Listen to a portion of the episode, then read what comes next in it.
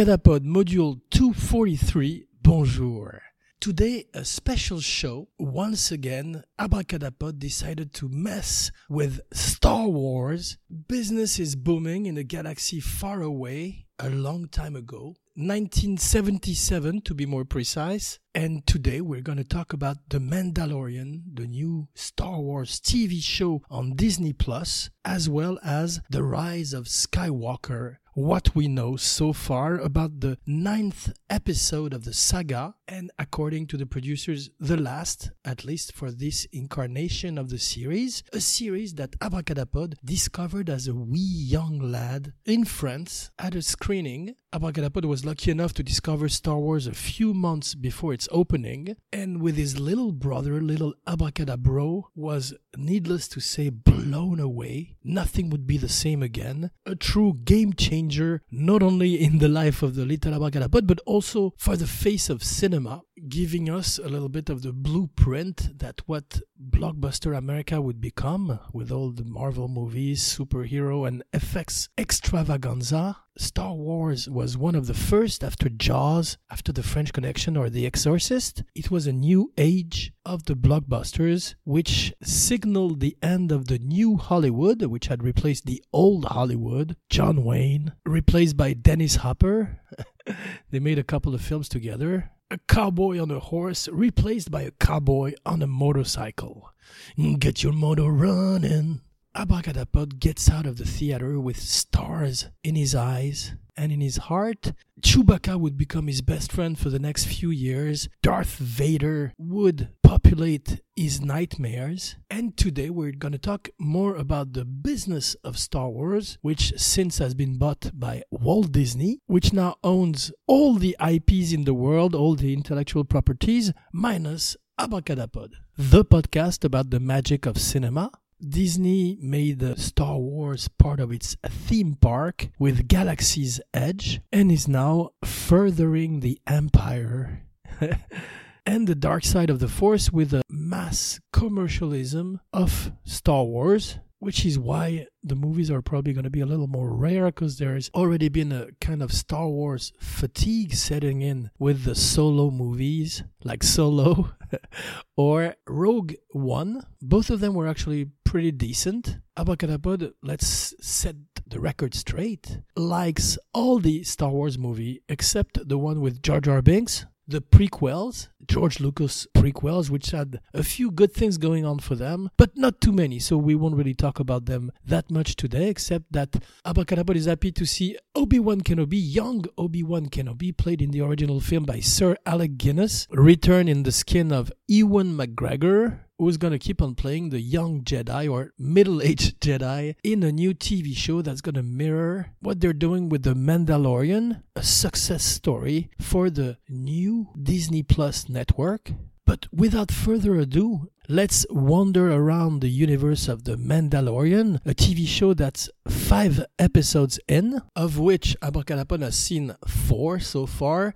Uh, three really good ones. The fourth one is a little less good, directed by Bryce Dallas Howard, Ron Howard's daughter. It's a little bit generic, like a Ron Howard film. The apple didn't fall far from the tree, but it's also a bit derivative of The Magnificent Seven and could have been done in a better fashion. Pedro Pascal is fantastic. He hasn't taken off his helmet so far, which is a staple of the Mandalorian race, and probably maybe even won't take it off until the end of the show. Most of the scenes are actually his stunt double, but a lot of them are probably him, and he imbues the characters with wonderful mannerism and a great voice that is a little bit like the man with no name voice, Clint Eastwood from the Sergio Leone spaghetti westerns, but ran through a synthesizer, a computer. HAL 9000 meets Django not Jango Fett, Boba Fett's son.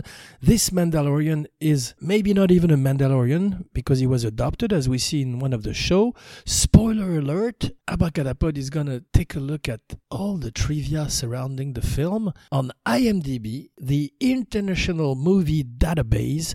So, as usual, take this with a grain of salt, and let's go down to the garbage crusher with the walls slowly closing in on us.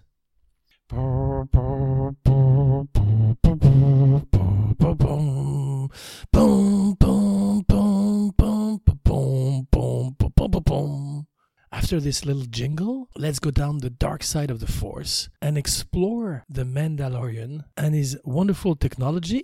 Boba Fett, the original Mandalorian, the original gangster, started as the most badass character in the Star Wars universe mostly because he had a wonderful look and was totally silent. So he sparked the imaginations of all the kids around the world until he proved to be quite incompetent after falling into the Sarlacc pit and being swallowed by the Sarlacc monster. He lived through the different cartoons incarnations and then again in the prequels. They made the mistake of taking off his helmet. And even though he was played by a great actor by the name of Temuera Morrison I believe the character became less and less cool throughout the years and now he's back with a vengeance helmet on, a great outfit, great gadgets, a mix between James Bond, a gunslinger, and a samurai warrior, a Ronin, a masterless samurai who roams the galaxy looking for bounties and making friends and foes along the way. The Mandalorian Phase Pulse Blaster is based on Boba Fett's rifle from the Star Wars Holiday Special. 1978, one year after the release of the original film, came out a special, a holiday special that lives out in infamy. You can find it on online. It's incredibly ridiculous and funny at the same time. And Abracadapod was happy that it was referenced in The Mandalorian, which seems to be hiding Easter eggs for the fans everywhere and from all the different sources of the huge universe of Star Wars. There is also a reference to Life Day, which was mentioned in the special, which made Abracadapod very happy.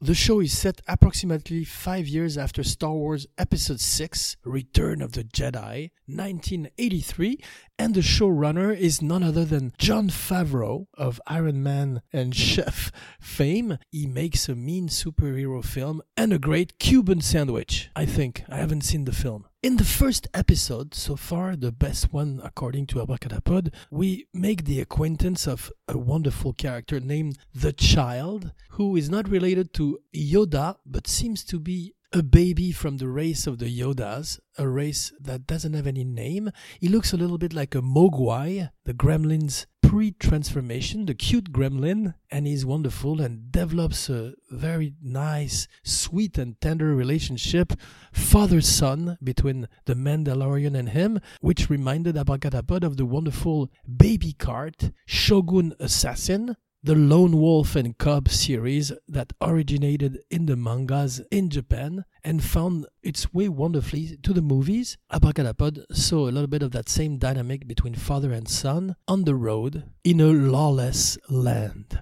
Another great character is IG 11, a robot voiced by Taika Waititi. Great voice work all throughout The Mandalorian. Nick Nolte is wonderful as a friend of The Mandalorian who teaches him how to ride a strange CGI creature. The movie is chock full of reference not only to Star Wars but also to the Western genre. It's a full on Western, and that's what Abracadapod loved. It's kind of um, Wanted Dead or Alive with Steve McQueen, but with a helmet on. And a whole lot of monsters cantina style.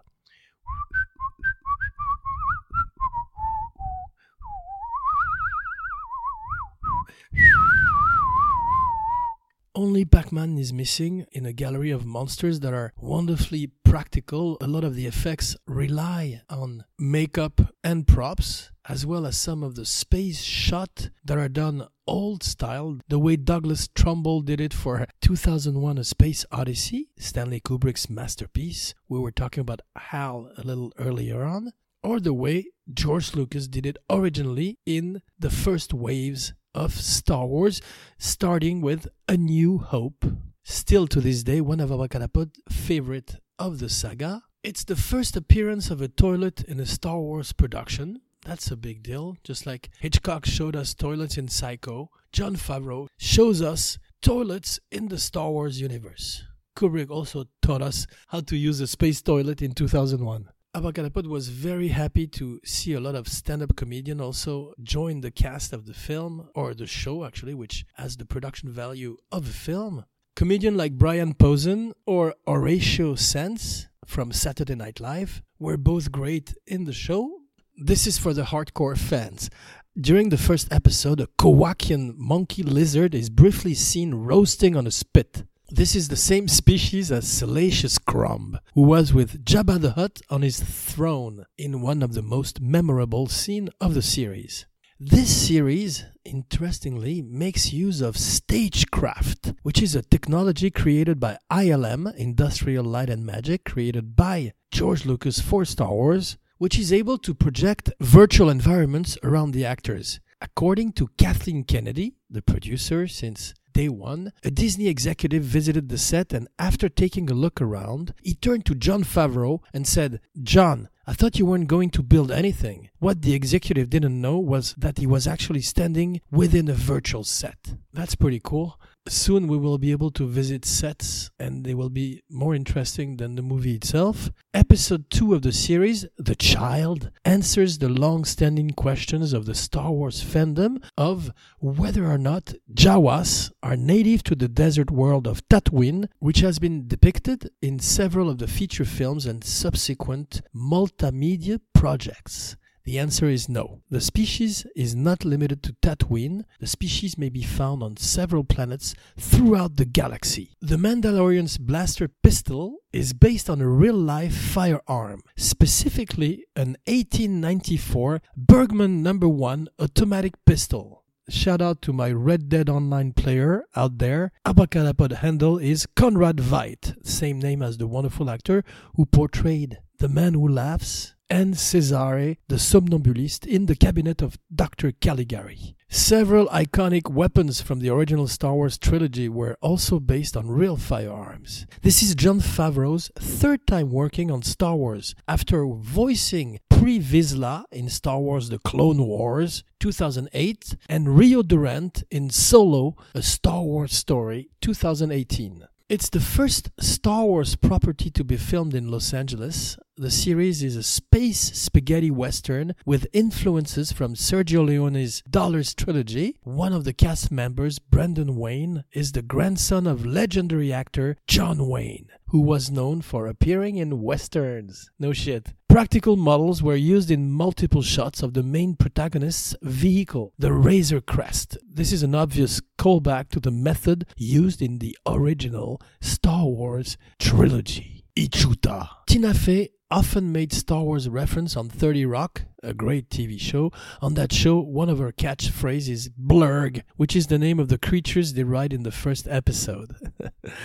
Pedro Pascal will be the 13th actor from Game of Thrones to appear in the Star Wars franchise, while his former castmates were in the films with Julian Glover in Star Wars Episode 5, The Empire Strikes Back, Keisha Castle Hughes in Star Wars Episode 3, Revenge of the Sith, Gwendoline Christie, Max von Sydow, Jessica Henwick, Thomas Brodie Sangster, Mark Stanley, Miltos Yerolemou, and Emun Elliott appeared in Star Wars Episode 7, The Force Awakens, in 2015, and Ian McElhinney appeared in Rogue One, A Star Wars Story, 2016.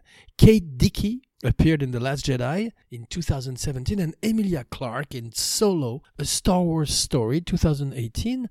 After shooting the scenes with Baby Yoda using a puppet, the crew decided to go for another take without the puppet, to replace it with CGI during post production in case it didn't look convincing. When Werner Herzog, who's wonderful, so far he's been in two episodes and is a very valuable addition to Star Wars, he fits right in and plays the client in the series. When he found out about this, he commented, You're cowards, live it! Talking about the puppets. The scenes with the puppet were eventually used. According to Herzog, it looks heartbreakingly beautiful. Abracadapod is not going to attempt the Werner Herzog accent. We have enough weird European accent on this show like this. Baby Yoda is a boy. Yes, Abracadapod is very happy to give you the news. Several alien races from the original trilogy appear in this series. Main character, Kuiil Nick Nolte, is an Ugnaught, a race introduced in Star Wars Episode 5, The Empire Strikes Back. In addition to that species, Twi'leks, Trandoshan, Quarrens, and Zabraks all reappear from Star Wars Episode 6, Return of the Jedi, 1983. After Mando, Mando is his nickname, is declared to be the best bounty hunter in the guild by the great Carl Weathers, Apollo Creed himself, one of the other bounty hunters mutters, Ichuta. This line is said by E3PO in The Empire Strikes Back to C3PO.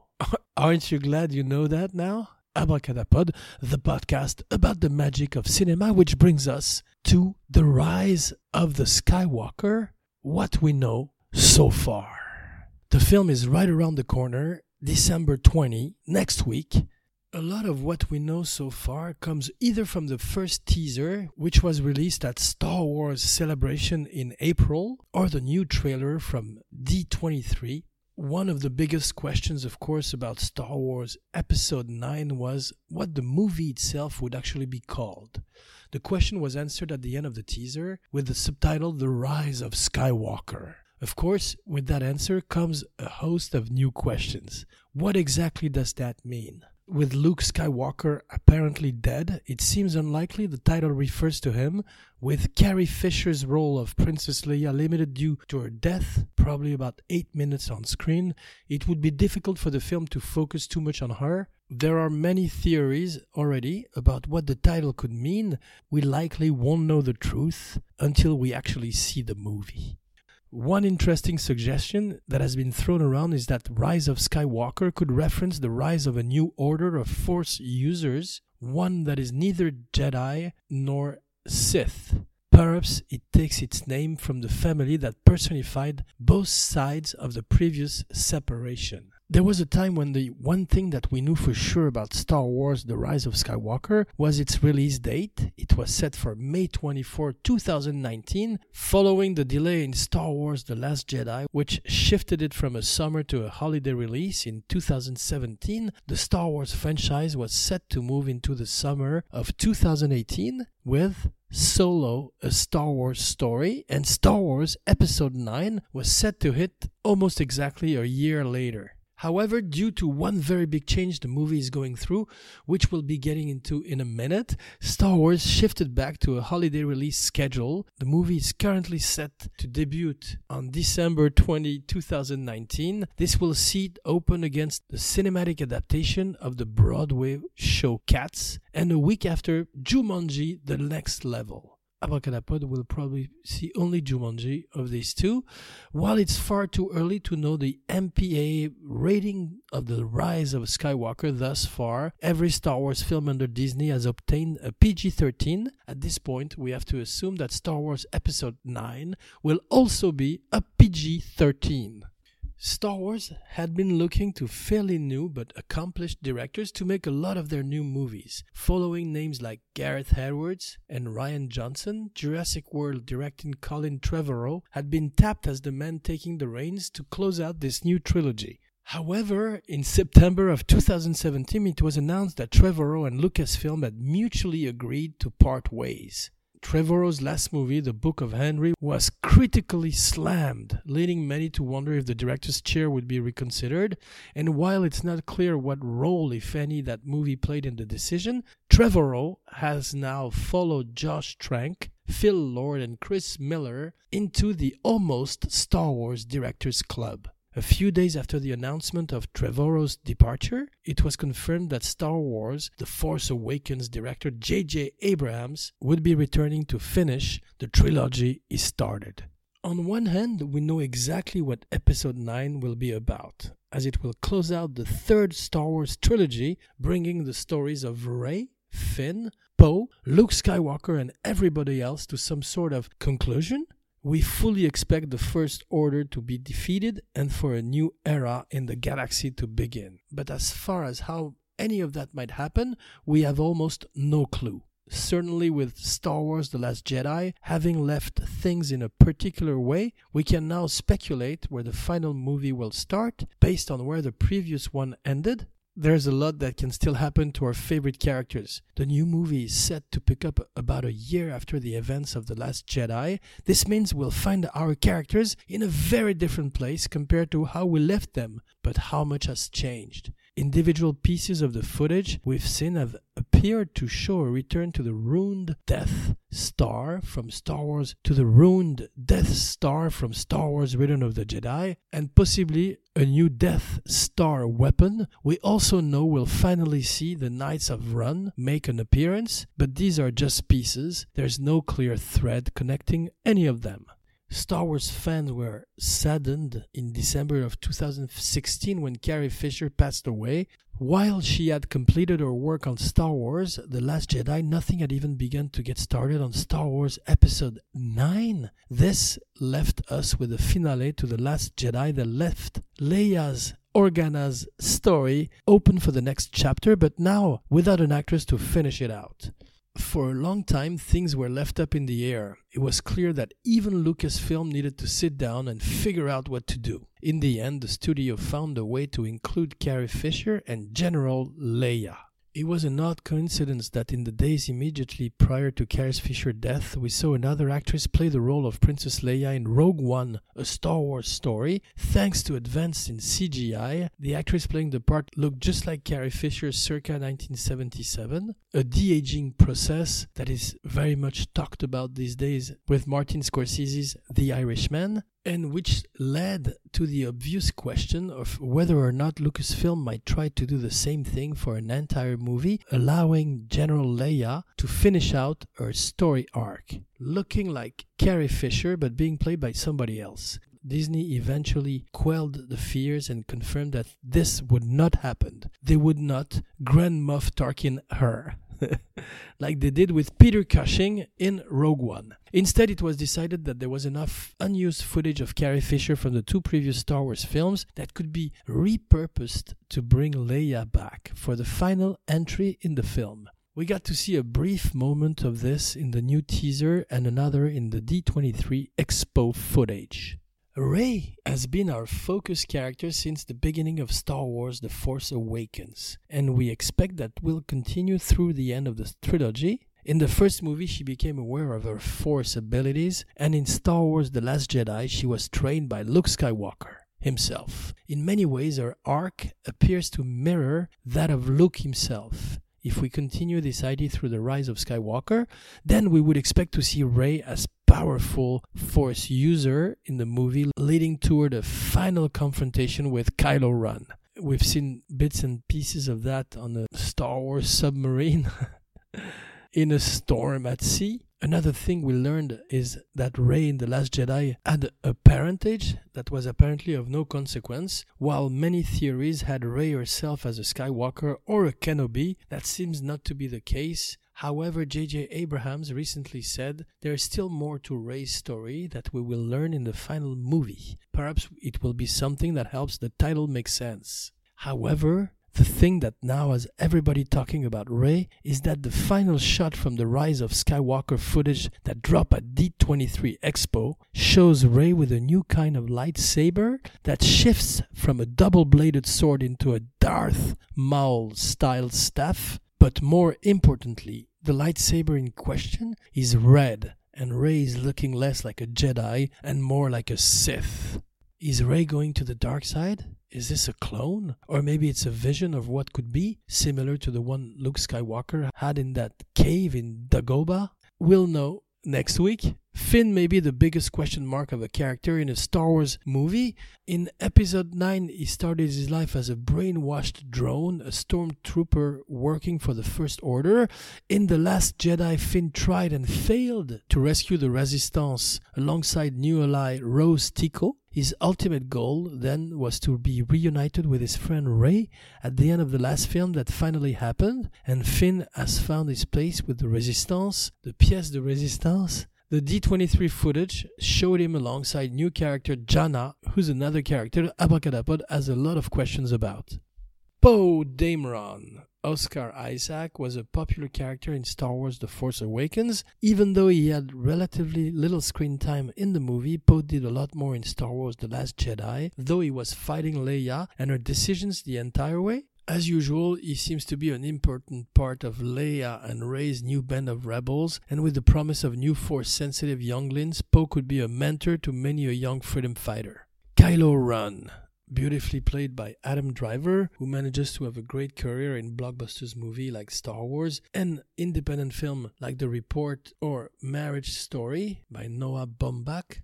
While Snoke used to be the brains behind the First Order, Kylo Ren is the real villain of the story, and Snoke died unceremoniously at the saber of the former Ben Solo. His conflicted nature regarding the dark side of the Force might lead us to believe he's headed for some sort of redemption story similar to the one that his idol, Darth Vader, eventually had. Excellent character, However, that's going to be much more difficult here as Kylo Ren is ultimately responsible for the death of Han Solo, his father, another very Shakespearean tragedy in the Star Wars universe, something that we don't think the other characters of the trilogy or the fans watching it would be quite as willing to accept.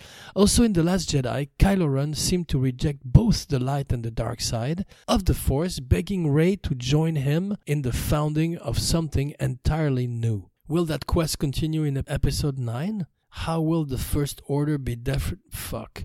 How will the First Order be different under the complete leadership of Ben Solo? Lando Calrissian returns, played by the great Billy Dee Williams. A return also of the Emperor Palpatine, and a host of new characters that Abracadapod is looking forward to discovering very soon. Please like, share, rate, review, and subscribe on iTunes, SoundCloud, Stitcher, everywhere you get your podcast. Thank you for your patience. Jean Weber, Darth Weber, signing off.